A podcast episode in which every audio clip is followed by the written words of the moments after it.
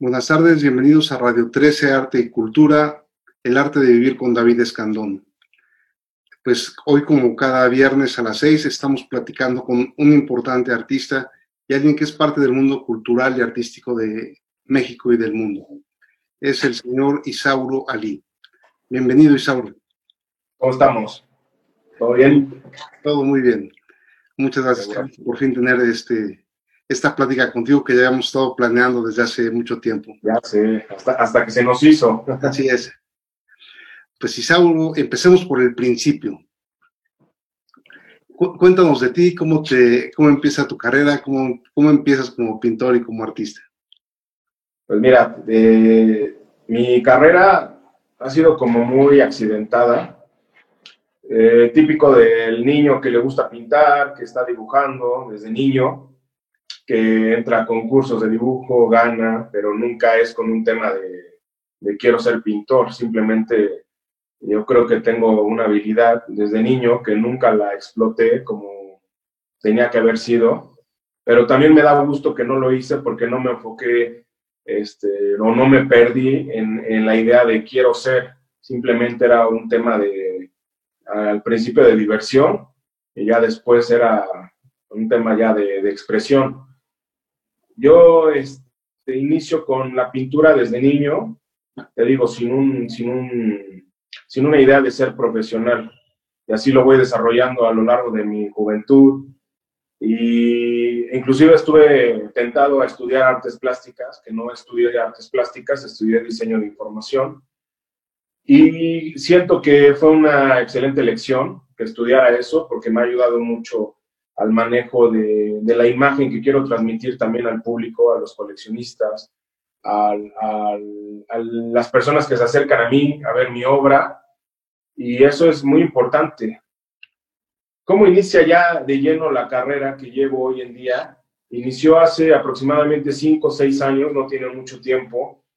Yo me decido a empezar a pintar con un tema más de relajación, para desestresarme, tenía el despacho de diseño, el cual este, iba muy bien, y empiezo a retomar la pintura con un tema, te digo, nada más era de, de un, retomar ese pasatiempo que tenía.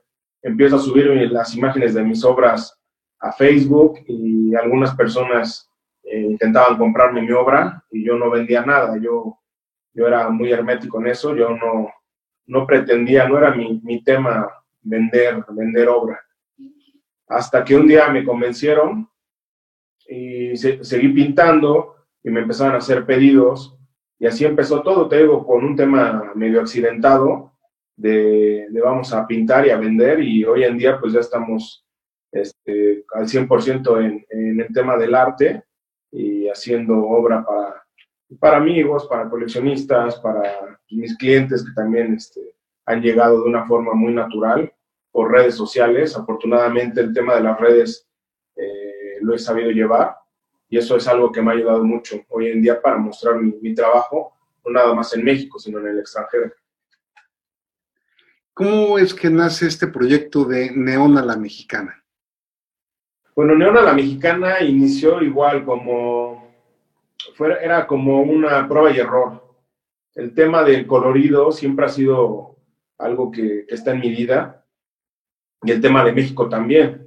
Si nos damos una vuelta por los principales lugares, las principales ciudades del país o inclusive en los pueblos mágicos, vamos a encontrar un colorido excelente en todo, en artesanías, en la comida, en la arquitectura. Creo que eso es lo que nos hace muy diferentes a otros países, a otros continentes. Si vamos a, a Europa o Asia, de repente hay ciertas tonalidades como muy, muy frías, pero llegando a América, en especial a México, pues nos, damos cuenta que los colores están absolutamente en todos lados, sin temor de, de estropear una arquitectura, sin temor de, de, que vaya a estropear un platillo, sin temor de que pues, el auto se vaya a ver muy loco. Eso es lo, lo, que a mí me llama mucho, el querer hacer cosas diferentes, pero siempre llevando mis raíces como mexicano, y es lo que he tratado, meter colores que por lo general no muchas personas se atreven a utilizarlos y eso es lo que, lo que he estado trabajando durante mucho tiempo. Empieza el tema de, neón a la mexicana, temas mexicanos, colores mexicanos. Y después eh, neón a la mexicana se transforma y empieza a tomar temas que no son mexicanos, que son absolutamente del mundo, y los empieza a plasmar también con, eso, con ese colorido. Entonces ahí lleva, ahí lleva una responsabilidad también por un reconocimiento de obra, donde las personas que empiezan a ver tu obra y, empiezan a, a, buscar más de ella, se dan cuenta de que tienes un trazo, de que tienes una paleta de colores y ya te empiezan a reconocer por eso. Eso es lo importante y lo que, lo que creo que cualquier artista debe de, o está buscando, ¿no? Esa, esa parte del reconocimiento. Bueno, porque Neona la Mexicana creo que además de una paleta de colores también es toda una colección iconográfica, ¿no? Veo, veo muchas vírgenes, animales, eh, muchas representaciones interesantes. Me imagino que siendo poblano, debes haber crecido con una gran cantidad de estímulos artísticos a tu alrededor. El pueblo es un lugar, una región de México donde hay, hay, arte en la gastronomía, en la arquitectura, en la pintura, en todo lo que los rodea, en las indumentarias, en, en todas partes. ¿Cómo empiezan estas diferentes colecciones de, vírgenes y de animales en, en tu carrera? Eh, ¿Cuáles son los significados o cómo, cómo es que los vas concibiendo? Mira, e, es importante, o sea, el tema, empezamos con el tema religioso. Eh, yo soy católico, eh, no de hueso colorado, o sea, no, pero sí de un, de un, tema cultural, sí, la verdad, de un, tema cultural desde la infancia, o sea, era de mi papá guadalupano, 100% ir a la villa, ver a la Virgen, por eso es que es un tema cultural para mí. A lo mejor no, no de hueso colorado de que vaya a misa y me esté confesando y todo. Hay, hay como un tema entre la iglesia y la religión.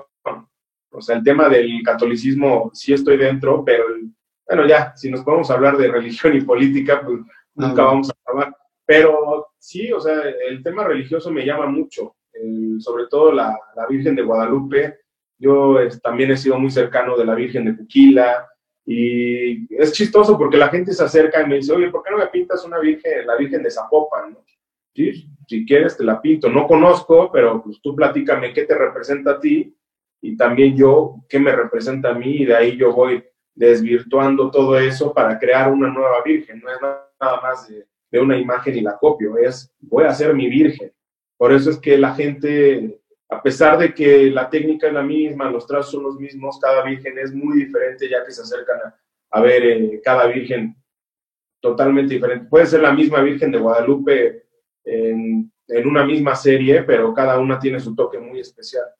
Y el tema de los animales también desde niño, o sea, yo me acuerdo de niño quería ser veterinario, entonces era este, de niño estar dibujando animales, animales, animales, hasta que llega un momento en el que ya cuando empiezo con la pintura, ¿qué digo?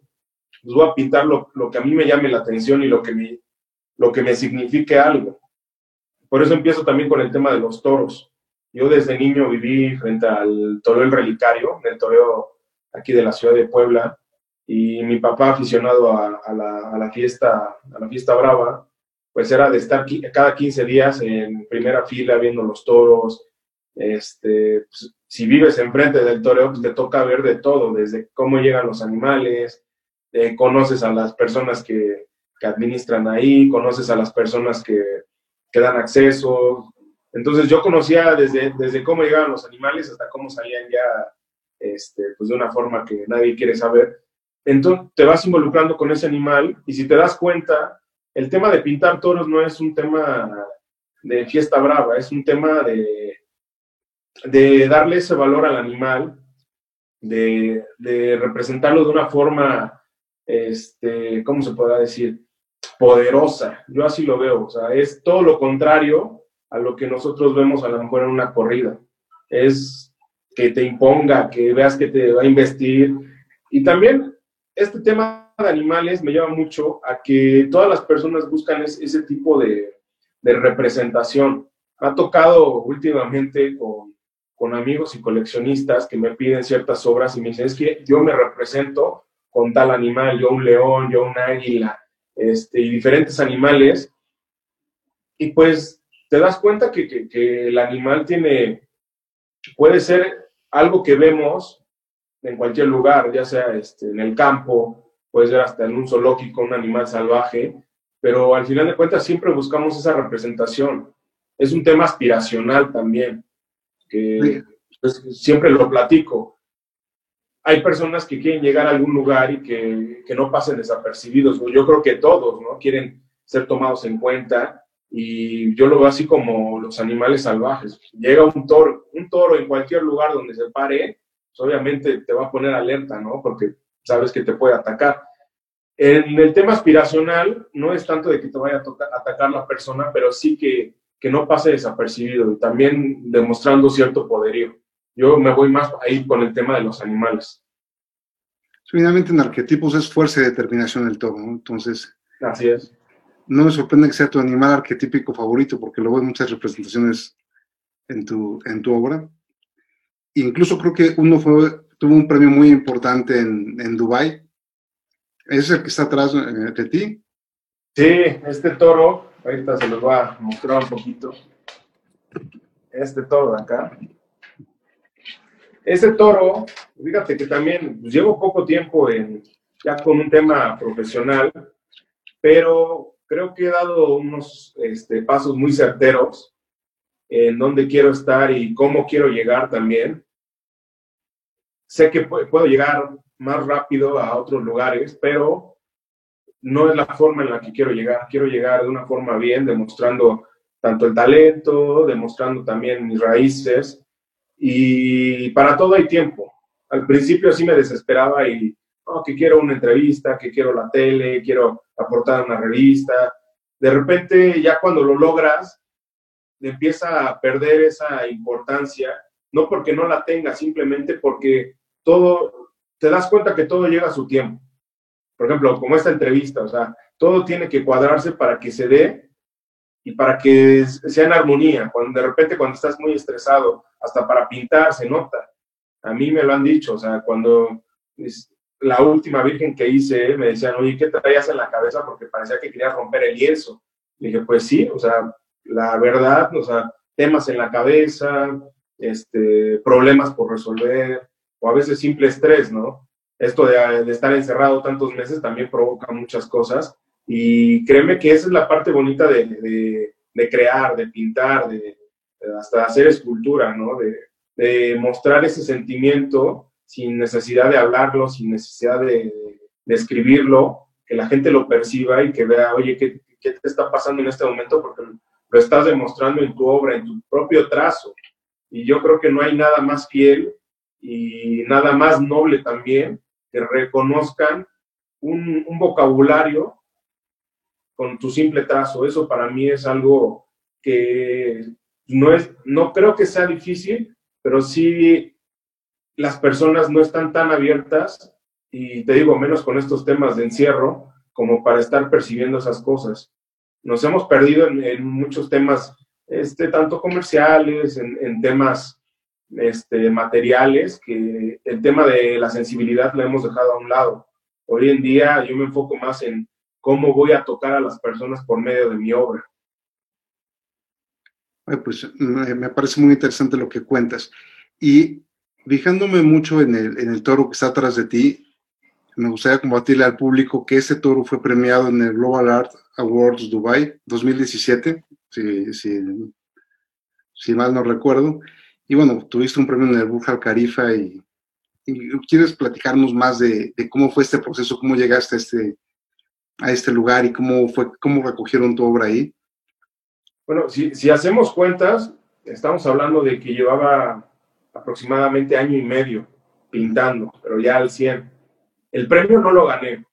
La verdad, este, quedé nominado entre más de, éramos casi 10 mil pinturas que, que, quedaron nominadas. El premio no lo gané, sí estuvimos en la premiación, sí fuimos invitados en el Burj Khalifa, el edificio más alto del mundo, pues, estuvimos en Dubai, pero toda la experiencia que te llevas, sobre todo la sorpresa, ¿no? Que vas empezando, llevas año y medio esforzándote, esforzándote, esforzándote, sobre todo para mostrar tu obra en escenarios diferentes, ¿no? De repente se vuelve monótono de que en una galería, en una galería, en un restaurante, en donde más, este, en algún museo, A mí, si algo me, gusta es salirme de lo, de lo, normal, de lo cotidiano. Entonces, de repente recibo un, correo electrónico donde me, me, menciona que estoy nominado para estos premios. Pues yo lo tomé como, como una, una broma o, hasta un chantaje, ¿no? De, de eso, una extorsión de deposita tanto y no contesté el correo. Yo dije, no, están locos. O sea, nominado y apenas voy empezando, acabo de hacer mi primera exposición individual, eh, sí he vendido, pero pues, Dubai, para mí eran no algo inalcanzable, pero era un tema que no, no estaba buscando. Entonces ya después se vuelven a poner en contacto conmigo y me, me mencionan de, de, qué se trataba esa, esa premiación, eh, que mi cuadro estaba nominado como, como nuevos talentos a nivel mundial. De hecho, estos premios son denominados los Óscares del arte, porque pues, encuentras todo el lujo, encuentras coleccionistas, encuentras este, dealers que manejan a diferentes artistas en todo el mundo. Y ahí fue donde ya me cayó el 20 y dije, oye, pues creo que esto sí va en serio, ya me empiezan a mandar este, más información, este, reservaciones, eh, que soy finalista y como va pasando el tiempo empiezo a creer que sí era cierto y pues ya le empiezo a echar ganas como para, para ver, oye, qué fecha es, cuándo es y pues vámonos a, participar. Lo que yo me llevo de, ese, de ese evento es la, la, gente que conocí. Obviamente el lugar pues es, es este, fenomenal, ¿no? Te encuentras de lujo, lo mejor de todo, pero las personas que conocí, los consejos que me dieron, las personas que se acercaron también a, intentar seducirme y llevar mi carrera. Este, siento que no era el momento y, lo, y agradezco mucho eso también porque creo que soy una de esas personas, uno, no me gusta llamarme artista, yo creo que la palabra artista te limita mucho, yo creo que soy más un creativo. Entonces, la parte creativa, este, yo creo que aún me falta mucho por mostrar. He mostrado mucho en la pintura, actualmente estoy incursionando en la escultura, pero siento que aún me falta mucho, mucho por mostrar. Eso no quiere decir que, que sea un, novato, porque lo que estoy mostrando es lo que he hecho toda mi vida, desde niño. Muchos pueden decir, ah, es que estás buscando el hilo, el hilo este, negro, ¿no? Es exactamente lo que yo pintaba de niño, solo que con el paso de los años vas perfeccionando una técnica, este, te atreves a meter ciertos colores, quitas ciertas cosas que te das cuenta que no, nunca fueron por un gusto propio, nada más era meter por meter, y empiezas a depurar muchas cosas y a mostrar esa parte de tu obra que sí quieres que, que, salga, que, que, esté en cuadro, ¿no? Entonces, es, eso es este, para mí lo importante que me he llevado tanto en ese evento como durante estos años que, que he estado activo. Y de, de, esta premiación es que surge tu exposición en el Design District en Dubai. No, eso fue, déjale giro tantito, estoy medio chueco. Esto, esto lo de Miami, eso fue en diciembre, diciembre pasado. Estamos hablando de 2017. De 2017 a 2019, que fue Miami, me dediqué a hacer obra, a vender eh, exposiciones no, no hice individuales, pero estuve participando con marcas. Participé desde marcas como Ferrari, como Sonos, eh, marcas de mezcal. Por ejemplo, aquí hay una botella. Por tiempo ya no pudimos, ya no pude diseñar la botella completa, pero hice la, la etiqueta. Esta etiqueta este, salió de un cuadro que de hecho estaba colgado aquí atrás. Entonces llegó el cliente y me dijo, este, quiero que me diseñes una botella porque es la Feria de las Calaveras en Aguascalientes. Y por ah, tiempo no, no, iba a dar tiempo a hacer la botella. ¿La puedes acercar un poco más, por favor? Sí, sí. Entonces no, no, iba a dar tiempo de hacer la botella, así que yo le propuse, pues hacemos la etiqueta mínimo. Sacamos este mezcal edición especial. Aquí vienen las firmas de los que participamos. El maestro mezcalero, el chef, este fue un mezcal a base de, dulce de calabaza. Entonces un chef hizo el dulce de calabaza, el maestro mezcalero se encargó de toda la, la mezcla y el arte que, que lo puse yo. Se presentó en Aguascalientes con las autoridades ahí pertinentes y, y la verdad gustó mucho y ya estamos planeando también hacer otras cosas con, con diferentes marcas, tanto de mezcal como de vino. Todo, siempre mexicano también. Oye, habrá que ver esa botella de cerca y probar ese mezcal, ¿eh? Sí, de hecho, es una edición limitada. Se hicieron solo 100 botellas y se acabaron. Yo tenía la, la, número 27 y ya se acabó también. Para la segunda edición te encargo una, por favor. Ah, no, cuenta con eso, cuenta con eso. Sí, no, y tienes que venir a conocer aquí el estudio. Yo la verdad aquí en el estudio me la paso muy bien. Por lo general estoy solo, pero cuando tengo visitas me gusta ser muy buen anfitrión y, y pues lo que salga, ¿no? Siempre una tarde bohemia, platicando, pintando. Si la persona le gusta pintar, pues que pinte también conmigo y si no, este, una plática, se pone música y aquí creo que tengo un espacio que he creado poco a poco, donde me siento muy a gusto, muy cómodo y eso también es importante para cualquier creativo que, que, que esté empezando o también que ya lleve su tiempo, que sienta su espacio y que lo haga suyo, no nada más el tema de, de, ah, tengo un estudio y voy a pintar y que lo sientas como un trabajo. Yo aquí lo siento como si fuera mi casa y la verdad aquí lo estoy saliendo una de la mañana y digo, se me fue el tiempo, pero de nuevo ya vámonos a descansar. Y también eso es muy importante, tener tus horarios, saber hasta dónde tienes que trabajar, no esclavizarte también, al menos yo lo veo así. Yo lo veo todo esto como una empresa. Y como toda empresa hay que darle un orden y también hay que saber cómo llevarlo, administrarlo, los gastos, ingresos, egresos. Eso también es muy importante. Usando de la confianza, ¿nos puedes dar así un, paneo por tu estudio para que nos cuentes un poco de lo que hay allí y cómo creas? Sí, a ver. Pues aquí está el escritorio. Aquí es donde me pongo a, a diseñar, a dibujar, empiezo a hacer bocetos. Ahí tengo algunas esculturas. Esas esculturas, este, fueron un trofeo. Fueron unos trofeos para la Copa de Golf Qualitas, la gira de golf. Entonces, esta es la imagen. Ahorita van a ver un cuadro que hice de esta escultura. Entonces, esta es la parte, digamos, como donde recibo ya al cliente, le doy precio y empezamos aquí a, a ver cuántos cuadros quiere, ¿no? Bueno, hay unos palos de golf. Y aquí empezamos con la, primera parte del estudio. Tenemos aquí cuadros por todos lados, ya no caben.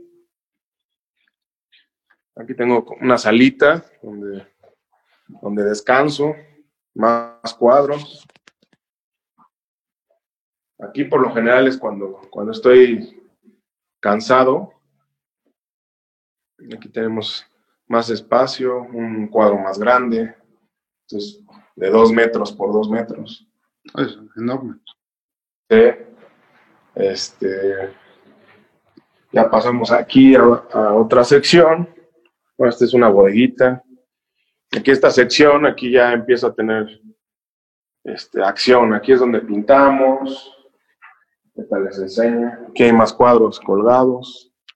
Oye, trabajas varios cuadros a la vez, por lo que veo. Sí, este, pues me gusta en lo que va secando uno, vamos este, empezando otro. Este, por ejemplo, ahorita vamos a empezar estos dos, de buen formato, 1.90 por 1.10 y 1.60 por 1.30. Ahí este. ¿Qué, materiales utilizas? ¿Son eh, óleos acrílicos? Yo trabajo puro acrílico y de repente eh, mixta, le meto a, de repente aerosol Óleo no, la verdad, este, mucho tiempo trabajé con óleo, me encantaba el óleo, hasta que me cansé del óleo y dije, no, ya no más. Y ahorita es puro acrílico, me gusta porque avanza rápido, este, se generan ciertas texturas que, muchos me dicen, es que eso lo logras más fácil con el óleo, pero pues yo ya lo, lo he ido como perfeccionando con el acrílico, aerosoles, este, marcadores, básicamente es, la base es acrílico, todo, todo plástico. Aquí tenemos ahí un poco de material. Y este, aquí hay otro cuarto también donde pinto. Pero estos los tengo aquí porque son formatos más grandes. Estaba viendo por ahí un cuadro de, de Bujal Arab. Ah, sí. Esos también participaron. Bueno, aquí tenemos a Blue Demo. Algo más pop. El Burger Arab. Ese estuvo en una exposición también en Dubai. Después de que regresé de Dubai, se generó una exposición de artistas internacionales que no eran este, árabes o emiratíes y conmemorando el aniversario de los, de los Emiratos Árabes. Entonces tenían, teníamos que pintar cada artista algo que, que nos llamara la atención o cuando estuvimos en, en, algún, en alguna ciudad de allá, algo que nos hubiera gustado y pinté en el Burj Khalifa, también por ahí anda, y también pinté el Burj Al Arab. Y aquí este cuarto también está, ahí tengo unas esculturas que hicimos para una fundación, este, ayudando a los animales. Aquí más cuadros colgados, ahí tenemos de todo. Oye, también haces mucho trabajo altruista. He visto que, bueno, contribuyes con la, con, bueno, con instituciones que ayudan a animales, a niños, que das clases también para, para, como terapia. ¿Quieres platicarnos más de cómo empezaste con todo esto y, toda esta conciencia social que veo en, mucho de tu trabajo? Bueno, todo empezó, tengo una amiga, este, Gaby, que fue la que me invitó a, a mi primer proyecto con, con Causa. Este, ella trabaja en el CRIT, en el CRIT de Puebla. Entonces, ahí, ahí empezó todo. Cuando te empiezas, digo, siempre he tenido como esa inquietud de, apoyar, pero de repente no sabes a quién apoyar y a quién no, por el tema de que si hacen buen uso de, de tu trabajo, de tu obra, o si lo que sacan en el tema económico, si lo llevan, si lo utilizan para la causa, ¿no? Entonces, eh, platicado con mi amiga, me dicen que el CRID es una institución que está muy, ¿cómo se le puede llamar? Fiscalizada. No es un tema de que fácilmente se pueda hacer ahí un, no sé, como un desfalco o utilizar los recursos para otras cosas.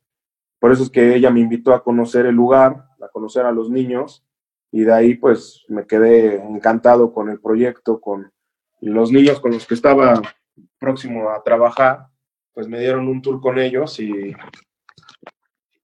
¿Sí se ve? Allá. Este, me dieron un tour con ellos y ahí fue donde pues yo dije, pues, encantado de apoyar estas causas y, y, cada año se hace un torneo de golf donde participo también donando una obra para la causa. Esto también es como importante mencionarlo. De repente ya se vuelve o muchas personas lo ven como, ah, es una obligación que el artista tiene que participar. No, ¿por qué? Porque también los artistas eh, vivimos de nuestra obra, vivimos, tenemos gastos, como todos, ¿no? Me ha tocado algunas instituciones que me han invitado con un tema de que, oye, es que tienes que apoyar porque tú eres artista y porque tienes que regresar a... No, claro que me gusta regresar algo de lo que tengo, me siento muy agradecido y bendecido, por la profesión que hoy tengo y que me hace vivir bien, muy bien.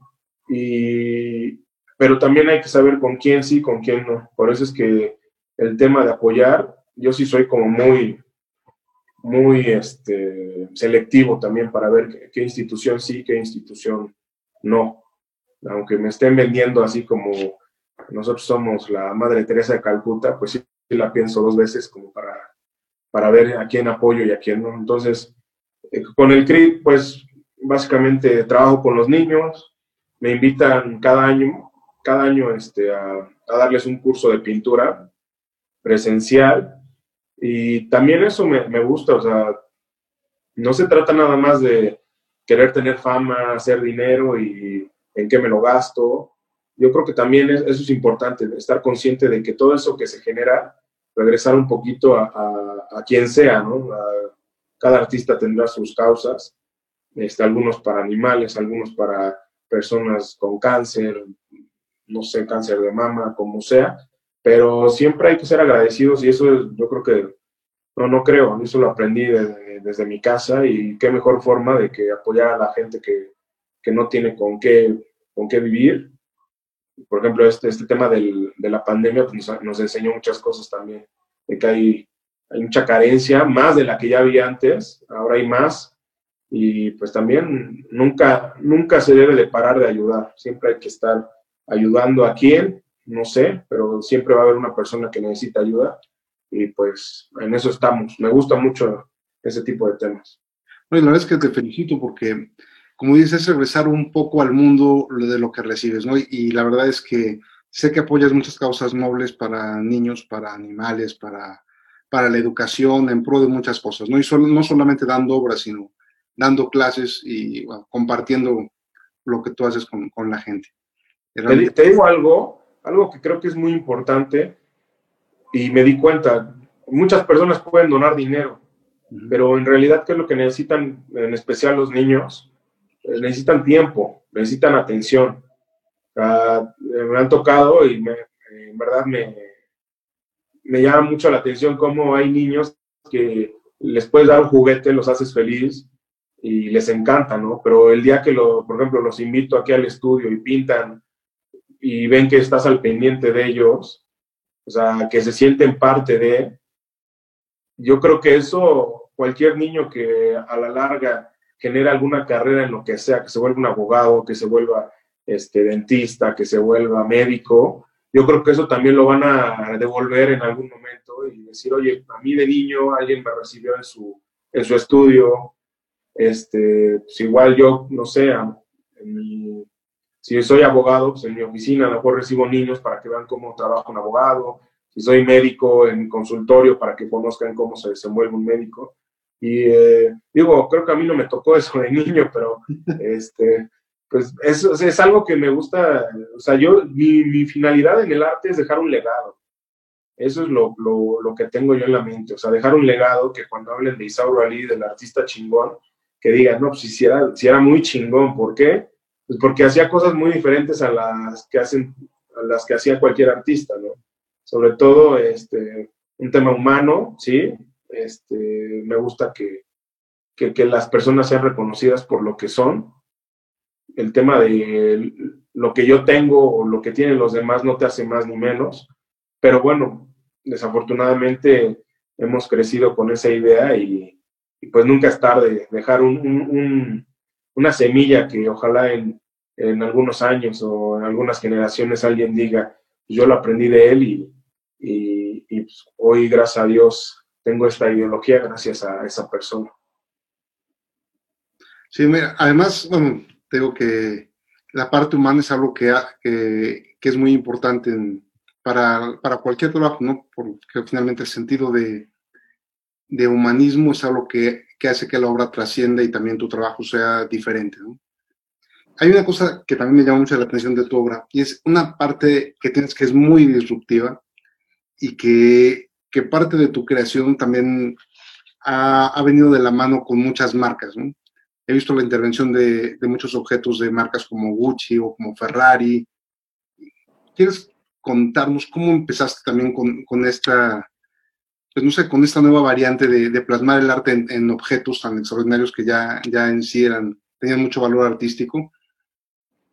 Pues básicamente es, es este, destacar de una forma visual de, del montón, ¿no? Nunca me ha gustado ser del montón en todos los aspectos, siempre me ha gustado este, ser reconocido por lo que sea y sí, es eso, o sea, que hasta lo más básico sea diferente y que sea mío y que sea una creación mía, pues desde la moda, ¿no? Alguna chamarra así de que vas por la calle y dicen, ese loco lleva toda pintarrajeada su chamarra, y después, y me ha tocado y he escuchado, a lo mejor personas que no me conocen en reuniones o algo, y yo llego con mis chamarras y todo, y he escuchado así, de que ese loco que lleva una, una chamarra pintada, ¿no?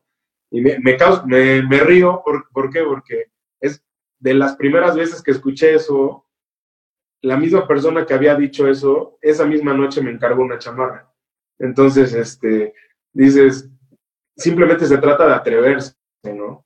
Hay muchas personas que pueden tener lo que sea, pero tienen muchos miedos, este, hay muchos estereotipos que no les cuesta mucho romper y necesitan como de un empujón, ¿no? Como para hacer cosas locas, como para hacer cosas diferentes. Y esa persona, por ejemplo, cuando se puso a platicar conmigo ya que me invitan a la mesa y me dice, oye, ¿por qué traes esa chamarra? Ah, pues yo soy un artista, ta, ta. Resulta que un familiar de él era, este, era mi cliente, se pone en contacto por teléfono con él y dice, pues adivina con quién estoy este, cenando. Y dice, pues con tu artista, el que te pintó el cuadro, que me dijiste que estaba bien loco, ah, pues está aquí conmigo, le mandamos foto, no, no, se volvió una locura y al final me pide una chamarra. Algo que yo le digo, oye, no creas que no escuché, cuando yo entré, bien claro escuché que tú dijiste, no, pues está loco, ¿no? ¿Cómo va a usar alguien algo así todo pintarrajeado? Y dice, sí, pero hoy me acabo de dar cuenta que esas cosas de repente las decimos por miedos.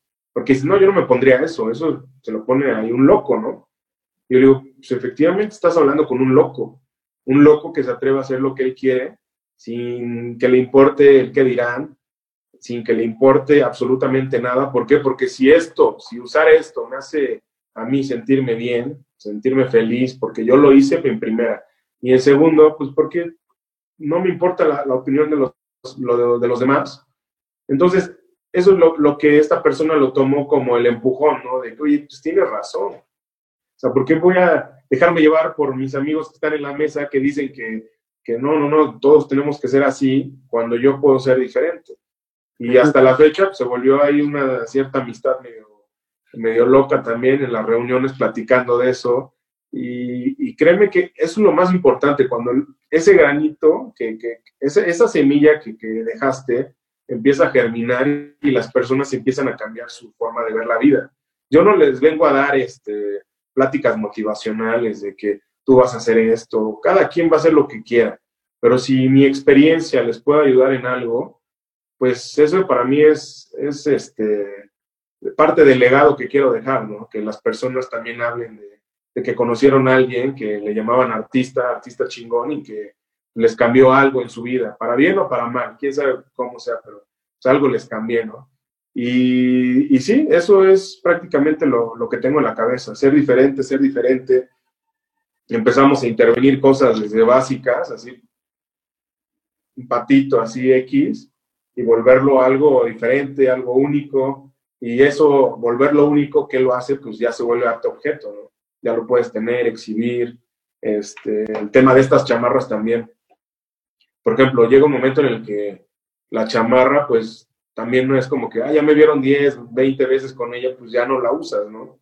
Como es un tema, una prenda única, ¿cuál es la idea de estas prendas? Pues que se queden marcadas y ya tienes harto objeto ahí, tienes una chamarra intervenida por un artista y que se volvió una obra que va a estar en una pared. Y de, de repente vienen ya invitaciones de marcas a hacer cosas ven tu obra, se les hace interesante el colorido, el trazo, te conocen como artista, se dan cuenta que tienes una facilidad de, crear frente a las personas, no hay un tema de, ser cohibido, no hay un tema de, que no haya una buena comunicación. Me gusta hablar, bueno, creo que ya se dieron cuenta, este, me gusta mostrar mi, mi pintura en vivo, no tengo ningún problema con que vean mi técnica. Me han dicho muchas veces, no, no lo muestres porque te van a copiar. Pues, ojalá me copien, ¿no? Porque aunque quieran hacer lo mismo que yo, nunca lo van a hacer. Por ahí, de, ahí sale, de ahí sale el tema de artista chingón. O sea, yo soy tan chingón que yo soy el mejor de todo el mundo, yo soy el mejor pintando. ¿Por qué? Porque nadie puede hacer lo mismo que yo hago. Ahora yo les pregunto a los demás, ¿tú eres chingón? Si me dicen que sí, pues demuéstralo, que no te dé pena decirlo. También puedes ser un artista chingón, pero ten el valor de decirlo y sobre todo de sostenerlo. Eso es la base este, fundamental de lo que es ser un artista chingón. Una cosa es decirlo, hablarlo y otra cosa es demostrarlo. Así es, la, seguridad se ve en tu trabajo por todas partes. Yo recuerdo cuando te conocí, traías puesto una chamarra diferente y, te pregunté y empezamos a platicar justamente por eso, ¿no? Este, una chamarra negra, me parece, una chamarra en piel negra, también estaba intervenida. Para que veas, me acuerdo bien Sí, pues e, ese tema del arte objeto, te digo, viene de, buscar una, una identidad también como, como persona. Se, se, está volviendo un tema comercial también, también es válido, no, no, hay, no hay un por qué no, pero de principio es un tema de identidad, de, qué es lo que yo quiero expresar, también hasta en la moda, ¿no? Este, se está llevando también a joyería, se está llevando este, pues, a diferentes medios. Ya este, en los siguientes meses van a ver en, dónde va a estar este, proyectándose esta marca, pero este, afortunadamente la gente va entendiendo el por qué. Y yo al principio decía, no, pues no hay tanta gente loca que utilice una chamarra como esta. Y te das cuenta que hay demasiada gente que quisiera hacerlo, pero pues, lamentablemente no se atreven. Entonces nada más es mostrarles un poquito del camino de que te valga lo que digan los demás y tú haz lo que tú sientas que te, que te haga sentir bien. Y eso es, es, es hasta una ley de vida, ¿no? O sea, haz lo que te haga sentir bien sin molestar a los demás. O sea, ese es, es lo principal que deberíamos de tener en la cabeza. En tus intervenciones de, de, objetos hay unas que me llaman muchísimo la atención. Me gustaron muchísimo los Mercedes intervenidos y también el Ferrari. Este fue, bueno, ¿cuál fue el que, el que está como que Quetzalcóatl? Es el Mercedes, ¿verdad? Ah, ese fue apenas aquí, en, enero, este, antes de Zona Maco. eso fue un encargo de Mercedes-Benz Puebla, de la agencia. Se iba a hacer un, se hizo un concurso entre todas las agencias del país. Cada agencia elegía a su artista para que los representara a mí me eligieron aquí en la ciudad de Puebla y la consigna era un tema mexicano que hablara de la nueva camioneta que iba a salir a la venta, pero este, sin olvidarnos del 100% de lo que era la naturaleza de, del tema de tanto de la marca como de lo que ellos estaban buscando, de hablar de que es una camioneta ensamblada en México. Entonces te pones a pensar y dices, qué puedo hacer por México y pues, te vienen mil, mil ideas en la cabeza.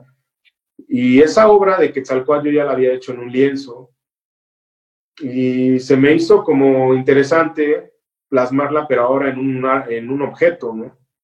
Este, que del cofre saliera el rostro de la camioneta y todo alrededor sea una textura de plumas, lo que es Quetzalcóatl, la serpiente emplumada.